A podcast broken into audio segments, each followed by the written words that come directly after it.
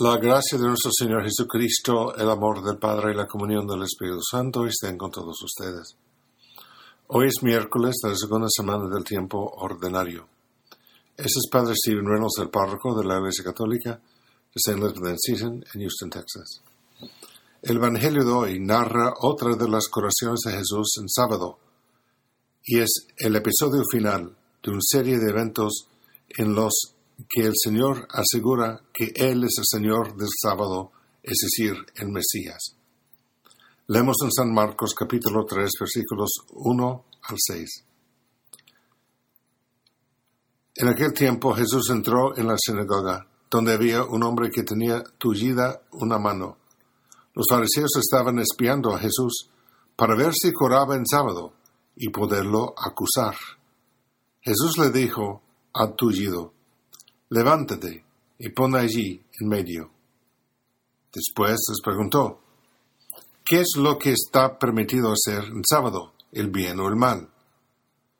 ¿Se le puede salvar la vida a un hombre en sábado o hay que dejarlo morir? Ellos se quedaron callados. Entonces mirándolos con ira y con tristeza, porque no querían entender, le dijo al hombre, extiende tu mano. La extendió y su mano quedó sana. Entonces se fueron los fariseos y comenzaron a hacer planes con los del partido de Herodes para matar a Jesús.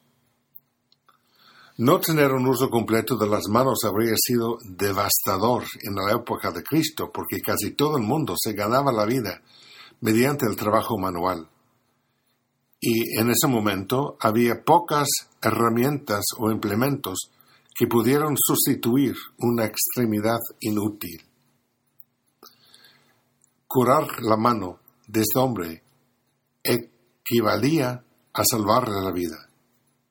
Quizás así les pregunta Jesús a los fariseos, ¿se puede salvar la vida a un hombre en sábado o hay que dejarlo morir? Sorprendentemente los fariseos guardan silencio. No respondan a su pregunta. Pensarías que la respuesta sería clara. El Antiguo Testamento claramente permitía salvar vidas humanas en sábado. Porque después de todo Dios no es irracional. Su ley divina no es una, una camisa de fuerza, sino una fuerza liberadora. El objetivo de la ley el orientar la mente y el corazón de los israelitas hacia Dios.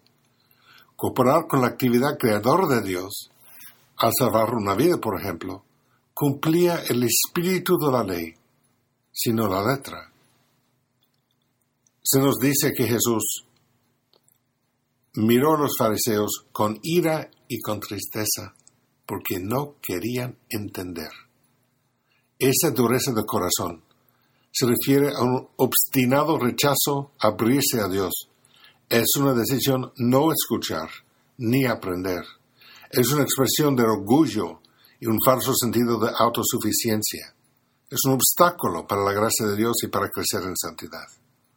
El pecado contribuye al endurecimiento del corazón humano, especialmente cuando el pecado se convierte en un hábito que ya no cuestionamos, sino que aceptamos como normal. Un examen diario de conciencia puede ser una gran ayuda para evitar que caigamos en esta trampa mortal. Hoy, esforcémonos por invitar a nuestro Señor en ser instrumentos de vida y restauración para otros. Dios os bendiga.